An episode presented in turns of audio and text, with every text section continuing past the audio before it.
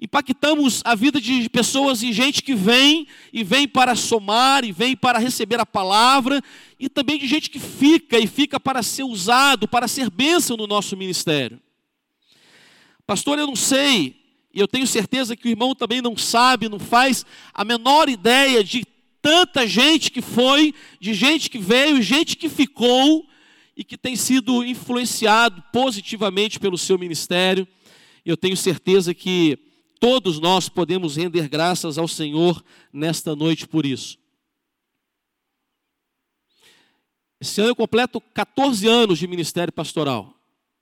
Sete deles aqui, aprendendo, recebendo a palavra, sendo abençoado pelos irmãos. É por isso que sempre quando venho, eu gosto de ficar lá atrás, recebendo abraço, abraçando, sendo cumprimentado, porque o carinho dos irmãos me enche de alegria e de gratidão pelo tempo vivido nessa igreja.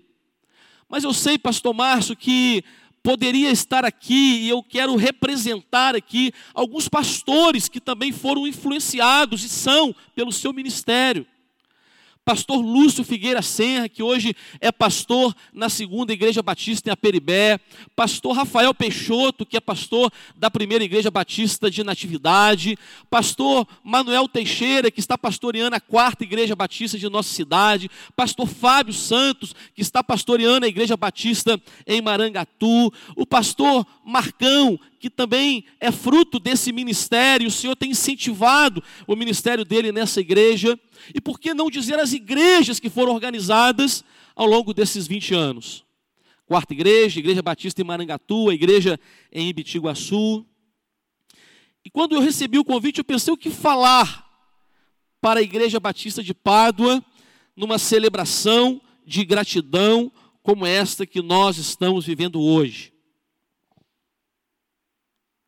Na verdade, no ministério pastoral, nós dedicamos boa parte das mensagens pregando sermões que buscam tratar um problema muito sério que acompanha a humanidade desde a criação, que é a desobediência a Deus em orientações claras da parte do Senhor, tratando de atitudes que não deveríamos ter ou escolhas que fazemos e não deveríamos fazer. Mesmo assim, fazemos e sofremos as consequências. A palavra de Deus nos ensina ainda no livro de Gênesis, não é o texto da mensagem dessa noite ainda, Deus disse para Adão que ele morreria no mesmo dia em que comesse do fruto da árvore do conhecimento do bem e do mal. E lá em Gênesis 2, 16, 17, a palavra do Senhor diz: E o Senhor Deus ordenou ao homem: coma livremente de qualquer árvore do jardim, mas não coma da árvore do conhecimento do bem e do mal, porque no dia em que dela comer, certamente morrerá. Mas na contramão de Deus, a palavra vai nos dizer no capítulo 3 do livro de Gênesis, que a serpente era o animal mais astuto dentre todos os animais selvagens que o Senhor tinha feito. E ela perguntou à mulher: Foi isso mesmo que Deus disse? Não comam de nenhum fruto das árvores do jardim? Respondeu a mulher à serpente: Podemos comer do fruto, mas disse Deus: Não coma do fruto da árvore que está no meio do jardim, nem toque nele, do contrário vocês morrerão. E disse a serpente à mulher: Certamente não morrerão. Irmãos, é impressionante como que Satanás tem conseguido seduzir as nossas ovelhas queridas e amadas? Com estímulos que tentam relativizar a palavra de Deus, que tentam desvirtuar os valores da palavra de Deus, de maneira que o pecado tem se tornado algo tão banal, tão corriqueiro na vida dos que professam a fé em Cristo Jesus, que as suas consequências continuam sendo ignoradas. Satanás continua tentando fazer-nos ignorar as consequências do pecado na nossa vida. Foi isso que ele fez e ele tem feito desde o princípio, tentando fazer você pensar e eu também que nós não morreremos como consequência do pecado na nossa vida. E por isso, pastor Márcio, nós nos debruçamos na palavra de Deus e também pregamos para nós mesmos, porque, primeiramente, a palavra tem que falar ao nosso coração. E nós tentamos então levar os nossos rebanhos, a igreja de Cristo Jesus, a não fazer aquilo que o Senhor disse que não deve ser feito. É o perigo de fazer o que não deve ser feito. E nós chamamos isso de pecado de ação, pecado de desobediência a Deus. Mas existe uma outra natureza de pecado que nós encontramos na palavra de Deus, na Bíblia, e que também traz sérias consequências, e muitas vezes nós ignoramos, poucas vezes nos atentamos, que é o pecado da omissão o perigo de não fazer o que deve ser feito. E eu senti no coração falar nessa noite com você, meu querido, porque muitas das frustrações do ministério pastoral, talvez por projetos não concluídos, por sonhos não realizados, aconteçam porque ovelhas queridas e amadas que deveriam fazer aquilo que a palavra de Deus diz que deve ser feito, não fazem. É o perigo de não fazer o que deve ser feito. Amados, como faz diferença nas nossas igrejas as pessoas disponíveis para o reino de Deus, conscientes de que precisam frutificar, de que suas vidas podem ser abençoadas e abençoadoras no reino de Deus. Como faz diferença isso? Como faz diferença para o nosso ministério quando alguém chega assim, pastor, pode contar comigo, a minha vida está à disposição do Senhor, eu quero que Deus use a minha vida como instrumento nas mãos de Deus, que Ele frutifique através de mim, que Ele use os meus talentos, os meus dons, o meu tempo, o meu recurso para a glória do Senhor. Como isso faz bem ao nosso coração, e mais ainda ao coração de Deus. Eu tenho certeza, pastor Márcio, igreja querida, que existem ainda muitos sonhos no coração do pastor e projetos da parte de Deus, projetos que Deus tem colocado no coração dele para abençoar vidas, para alcançar perdidos, para abençoar o ministério infantil, para abençoar o ministério de jovens e adolescentes, para abençoar a terceira idade, para abençoar o, a educação cristã, os pequenos grupos multiplicadores, todas as áreas da igreja, eu tenho certeza disso. Mas são projetos que precisam de servos disponíveis e comprometidos com a frutificação, além daqueles que já estão fazendo isso. E glória a Deus por isso. Glória a Deus por aqueles que já estão frutificando e glorificando a Deus com as suas vidas. Irmãos, eu falei na nossa igreja algum tempo atrás. É impressionante como temos visto surgir uma geração de crentes infrutíferos em nossas igrejas. Uma quantidade enorme de gente desprovida de qualquer envolvimento com o reino de Deus. Gente que não tem sido participante daquilo que Deus tem feito no mundo através do seu reino.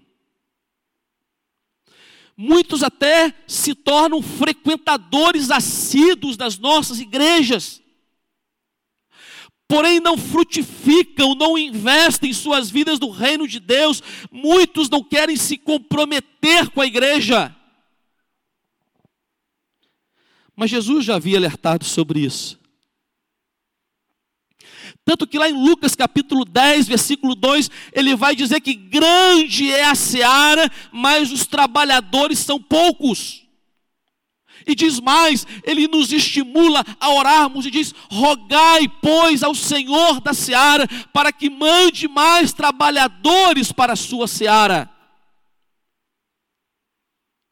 Então, pastor Márcio, igreja querida, a mensagem que Deus colocou no meu coração tem como propósito nessa noite que o Senhor desperte mais obreiros, que o Senhor envie mais obreiros para que o ministério desta igreja continue glorificando o nome do Senhor. Então eu quero que você abra sua Bíblia por gentileza. O primeiro texto que eu quero compartilhar com você se encontra em Mateus capítulo 3.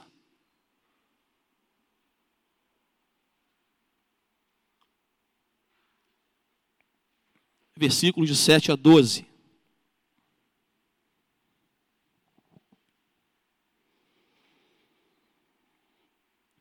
Mesmo sentados como estão, talvez o texto esteja será compartilhado aqui à frente.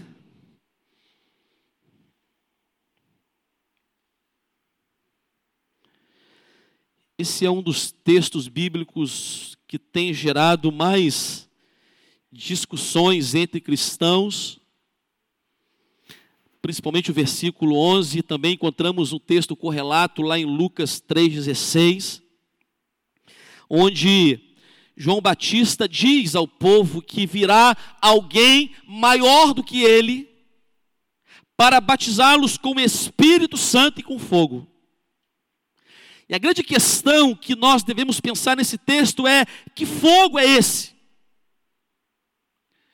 Fogo espiritual como algo positivo da parte de Deus, ou fogo do juízo de Deus. Então eu quero que você acompanhe comigo a leitura nesse texto de Mateus, capítulo 3, versículos de 7 a 12. E nos diz assim a palavra do Senhor. Quando viu que muitos fariseus e saduceus vinham para onde ele estava batizando, disseram: raça de víboras quem lhes deu a ideia de fugir da ira que se aproxima? Deem fruto que mostre o arrependimento. Não pense que vocês podem dizer a si mesmos: Abraão é nosso pai, pois eu lhe digo que destas pedras Deus pode fazer surgir filhos a Abraão. O machado está posto à raiz das árvores, e toda árvore que não der bom fruto será cortado e lançado ao fogo. Eu os batizo com água para arrependimento, mas depois de mim vem alguém mais poderoso que eu, tanto que não sou digno nem de lavar e levar as suas sandálias, e ele os batizará com o Espírito Santo e com fogo. Ele traz a para em sua mão e limpará a sua eira, juntando seu trigo no celeiro, mas queimará a palha com fogo que nunca se apaga. Amados, não feche sua Bíblia, não. Analisando cuidadosamente o discurso de João Batista, nós vemos a expressão batizará com o Espírito Santo e com fogo. E vejo que João está se referindo a dois batismos distintos para duas classes distintas de pessoas. O batismo com o Espírito é para o trigo, ou seja, para aqueles que produzem, pela graça de Deus, frutos de arrependimento. E o texto diz então que o trigo é recolhido no celeiro em virtude de ser algo muito valioso, muito precioso para o Senhor. Mas o texto diz que também o mesmo Jesus batizará com fogo a palha e para aquelas árvores que não produziram frutos, as quais serão cortadas e lançadas no fogo. Assim a palha será separada do trigo, ou seja, os ímpios dos justos, e será queimada no fogo que nunca se apaga. Amados, interessante nesse texto é que João Batista, ele não estava se dirigindo nem aos discípulos que estavam seguindo ele e nem aos discípulos de Cristo Ao contrário, ele falava aos fariseus e aos saduceus que estavam querendo se batizar, mas sem o fruto do arrependimento. A esses ele diz: raça de víboras, quem vos ensinou a fugir da ira futura? Certamente João Batista não estava prometendo o batismo com o Espírito Santo para tais pessoas, porque não havia fruto de arrependimento nas suas vidas. Portanto, ao invés do batismo com fogo ser uma promessa para os crentes que frutificam nesse texto, ele é uma expressão clara dos terríveis julgamentos de Jesus que afligiria a nação judaica por terem rejeitado a Cristo, mas também para todos aqueles que não derem fruto de arrependimento nas suas vidas. Interessante que nós encontramos na palavra de Deus uma série de textos que ilustra a vida do justo como sendo uma árvore que frutifica. É por isso que lá no Salmo de número 1, versículos, versículo 3, a palavra compara a vida do justo assim: pois será como uma árvore plantada junto a ribeiros de água, a qual dar o seu fruto na estação própria. E esta árvore frutífera, segundo o salmista, é o resultado de uma vida que não segue o conselho dos ímpios, de uma vida que não imita a conduta dos pecadores, que não se assenta na roda dos zombadores, mas na vida daqueles que têm a sua satisfação na lei do Senhor e nela medita dia e de noite. Amados, isso é tão bonito na vida do crente em Cristo Jesus que frutifica. O Salmo 92 vai nos dizer, eu quero ler esse texto com os irmãos a partir do versículo 12. O Salmo 92 vai dizer assim: Os justos florescerão como a palmeira, crescerão como cedro do Líbano, plantados na casa do Senhor, florescerão nos atros do nosso Deus, mesmo na velhice darão fruto, permanecerão viçosos e verdejantes, para proclamar que o Senhor é justo, Ele é a minha rocha e nele não há injustiça. Amados, a vida daquele que tem a certeza e fruto da, da transformação na sua vida é tão especial que mesmo na velhice nós podemos ser útil no reino de Deus. É impressionante como que nas empresas, e muitos aqui trabalham em empresas privadas e até mesmo em repartições públicas, é impressionante como que nós temos prazo de validade, de utilidade na prestação dos serviços, sejam eles públicos ou privados. É por isso que quando o tempo vai passando, algumas pessoas começam a entrar em desespero, ainda mais na iminência de uma aprovação da mudança e da reforma da Previdência. Mas eu fico impressionado porque na igreja de Cristo Jesus, a palavra diz que ainda aqueles que vivem e são plantados na casa do Senhor, ainda na velhice podem continuar frutificando. E às vezes eu olho para alguns irmãos, eu fico pensando por quê? Que algumas pessoas que ainda têm talentos, dons, que serviram com alegria lá atrás, há tempos atrás, parece que resolveram também aposentar o ministério. Não servem mais ao Senhor.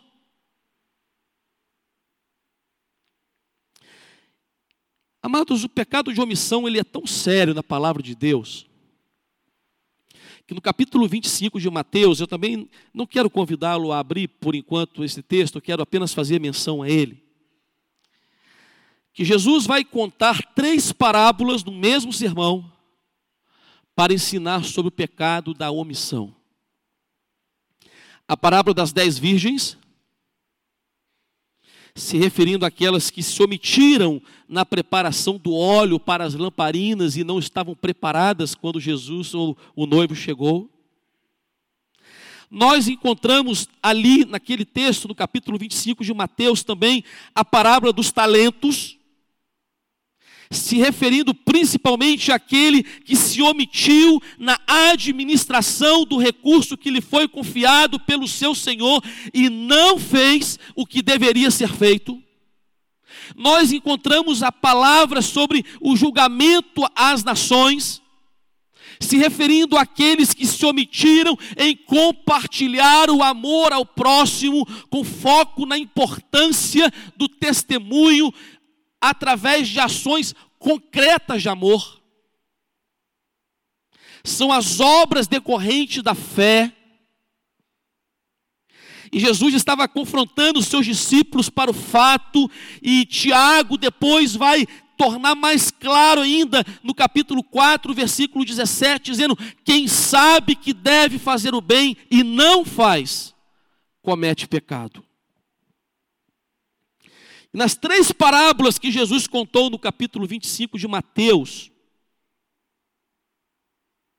Jesus vai falar do perigo de não fazer o que deve ser feito e vai apontar para consequências trágicas e eternas quando nós nos omitimos em fazer aquilo que Deus tem de propósito para as nossas vidas. Me desculpe, meu irmão, mas ainda que seja duro ouvir isso, a palavra de Deus é enfática ao dizer que todo cristão foi chamado por Deus para frutificar. Todos os discípulos de Cristo necessariamente precisam gerar frutos. Deixar de frutificar é omissão, é pecado. E a Bíblia também tem uma palavra de juízo sobre isso. Um outro texto, e agora esse será o último da nossa reflexão, que eu quero que você abra a sua Bíblia, por gentileza está em João capítulo 15, versículos de 1 a 8. Ou melhor, vou, quero ler até o versículo 17. João capítulo 15, versos de 1 a 17.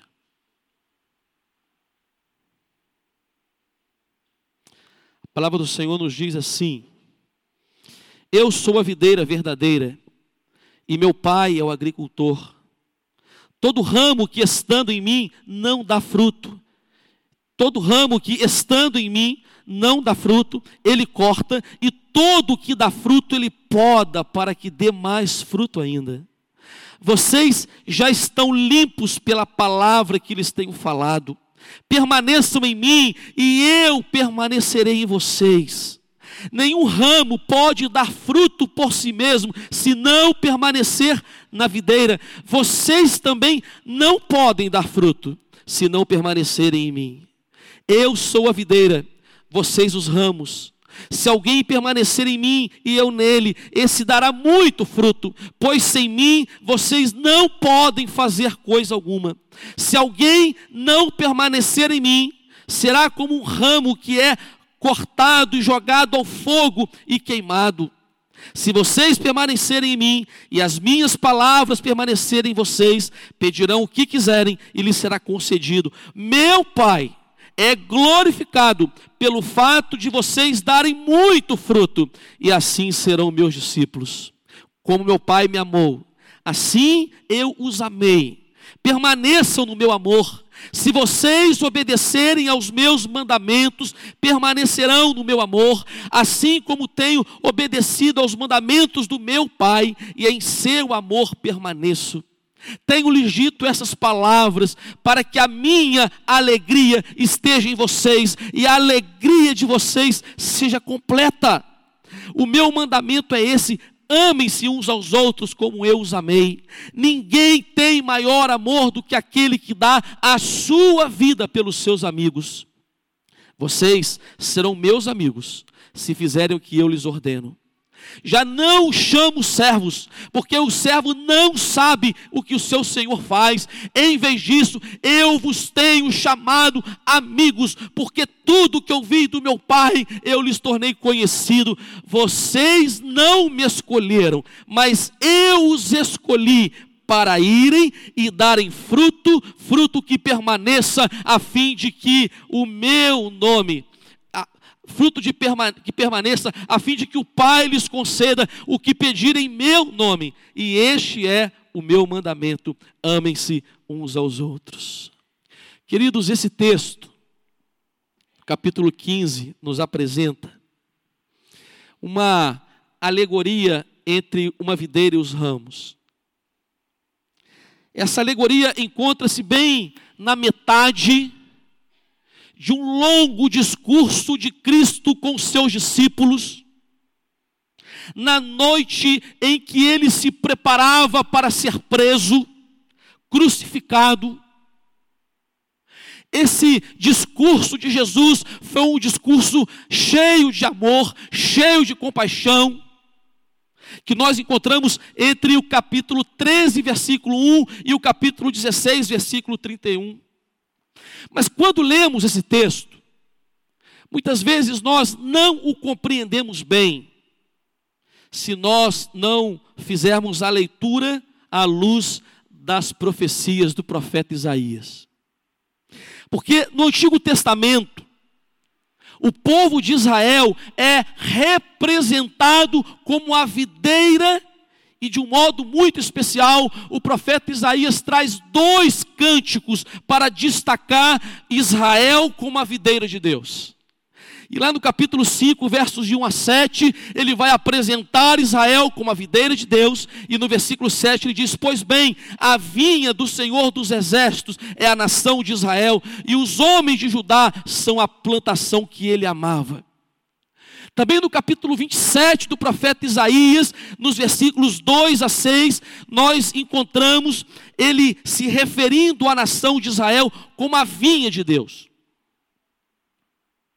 Entretanto, o povo de Israel fracassou por completo em produzir os frutos que o Senhor esperava. E essa falha culminou com um terrível juízo da parte de Deus.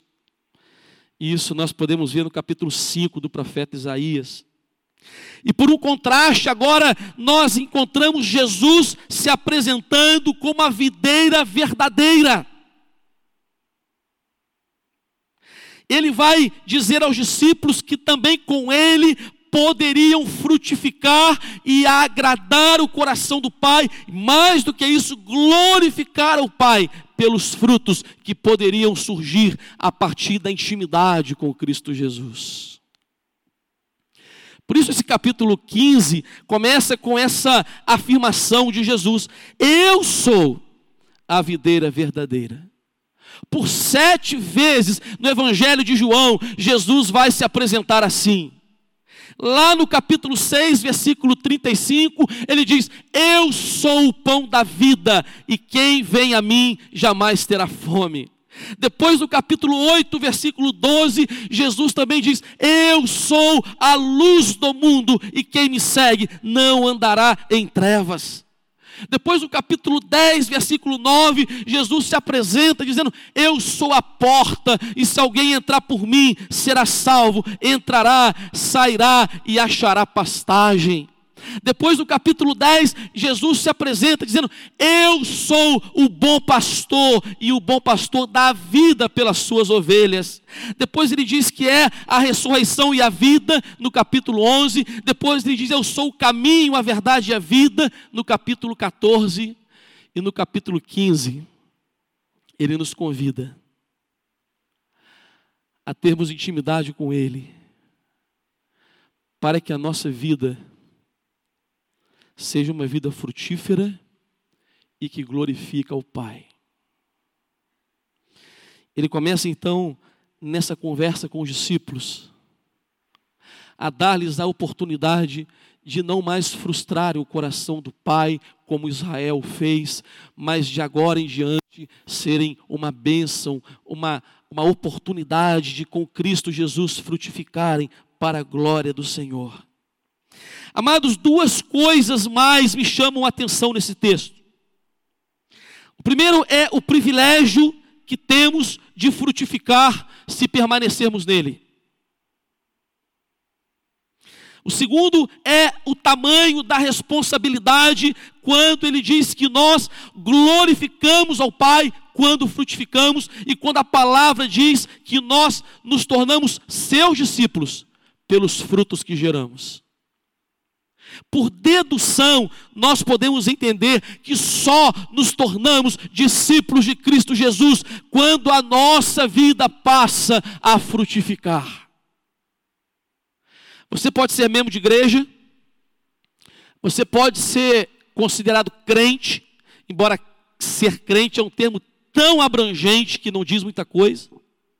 Você pode se dizer evangélico, você pode ser membro desta ou de outra igreja, mas a palavra diz que nós só glorificamos ao Pai e nós nos tornamos discípulos quando nós frutificamos na nossa vida.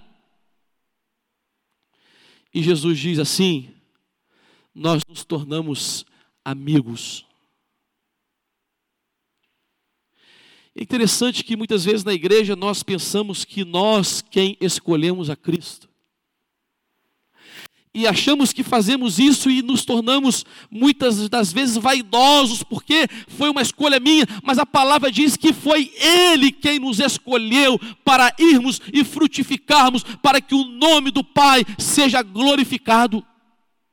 E Ele nos escolheu para darmos muitos frutos, é o que a palavra de Deus nos diz no versículo 16: e frutos que permaneçam. Meus irmãos, essa igreja tem muitos ministérios. Se você, por exemplo, tem investido a sua vida na academia de futebol, lá com o Marcão e todos os voluntários desse ministério, todos os sábados, quando você está ali, debaixo de um sol escaldante, e poderia estar tendo tempo de lazer, talvez em outros lugares, mas você está servindo ao Senhor, meu querido, você está glorificando ao Pai, porque vidas estão sendo abençoadas ali. Mas o contrário também, a palavra de Deus nos diz que quando nós nos omitimos e não fazemos o que deve ser feito, nós estamos desagradando o coração de Deus, e a palavra diz que nos tornamos palha, que seremos separados, e o juízo de Deus virá sobre todos aqueles que rejeitarem a oportunidade de serem amigos íntimos e de andarem com o Senhor. Mas Jesus diz: sem mim, nada podeis fazer. Muitas vezes nós nos sentimos frustrados na igreja e nas coisas que fazemos na igreja, porque nós não estamos em intimidade com Cristo Jesus. É impressionante como nós consideramos ser mais importante fazer coisas para Deus do que nos relacionarmos com Ele. Talvez por isso, pastor Márcio, esta geração da, da, das nossas igrejas, nós temos visto tanta gente frutífera, porque não estão em Cristo, arraigados com Cristo, orando, lendo a palavra, andando com Jesus.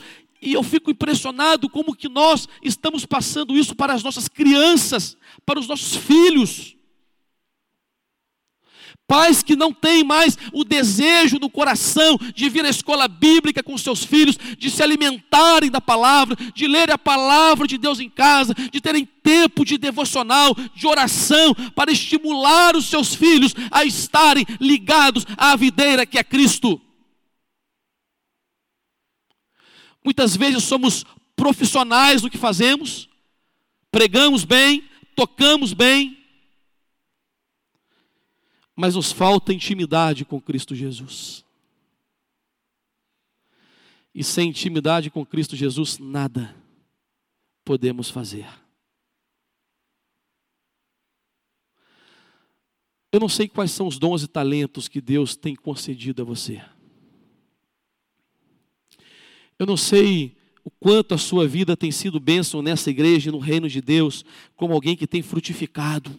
Eu não sei. Mas eu gostaria que você saísse daqui nessa noite com uma certeza no seu coração. De que só glorificamos ao Pai. E nos tornamos amigos de Cristo. Quando começamos a frutificar, geramos vida, abençoamos vida, compartilhamos graça, servimos, investimos a nossa vida, o nosso tempo no reino. E aí, outras pessoas têm o privilégio de serem incorporadas à videira que é Cristo e podem também frutificar. Eu tenho certeza, pastor Márcio, que Deus ainda vai fazer grandes coisas nesse lugar através da sua vida. Mas eu creio que tem muita gente nesse auditório que ainda não começou a frutificar. E Deus vai lhe cobrar isso.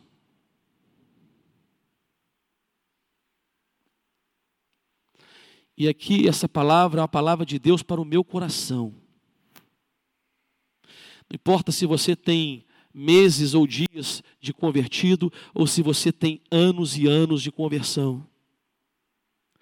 Meu querido, se você parou de frutificar em algum tempo no passado, você foi bênção, foi instrumento de Deus, foi usado pelo Senhor, Deus foi frutificando através da sua vida. Mas se você parou, deixa Deus limpar a sua vida e o seu coração e podar o que for necessário para que você volte a frutificar e ser bênção no reino de Deus de novo. Sabe, eu fico impressionado como que nós temos uma grande dificuldade de fazer outras e grandes coisas no reino por falta de gente disponível para ser frutífero no reino do Senhor. As igrejas enchem, confortavelmente nos estabelecemos nos nossos lugares, investimos tempo na vida dos nossos filhos, na formação acadêmica, e enviamos para inglês, para ginástica, para educação física, para preparação intelectual, mas não nutrimos no coração das nossas crianças o amor por Cristo Jesus, e nós não temos transmitido a conexão que Jesus quer ter, porque isso é estar arraigado com Cristo, é estar conectado com Cristo. E isso acontece com oração leitura da palavra de Deus. Você pode curvar a sua cabeça agora em oração?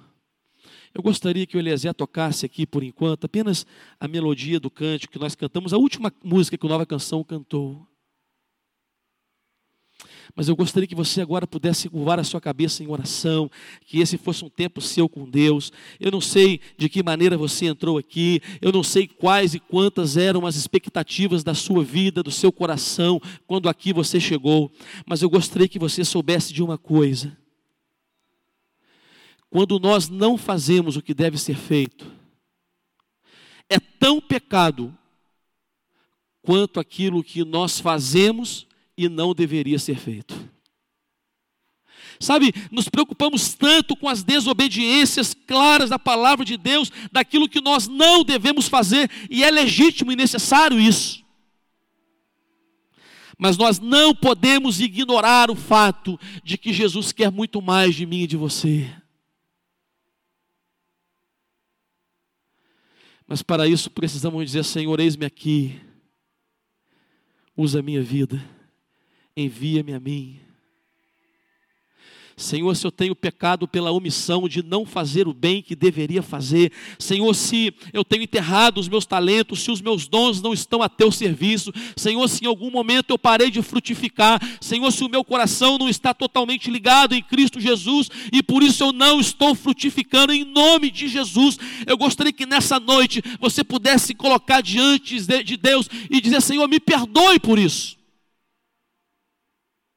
porque eu quero ser uma bênção no teu reino, eu quero que a minha vida esteja aqui para a tua glória, para a glória do teu nome. Senhor, a tua palavra diz que só nos tornamos discípulos se frutificarmos. Então, se o Espírito Santo está falando ao seu coração e hoje você está entendendo que deve, pode fazer muito mais do que tem feito, quem sabe você ainda nem tenha começado a fazer, que sabe o Espírito Santo esteja incomodando no seu coração para você voltar a servir ao Senhor com alegria, como fez no passado.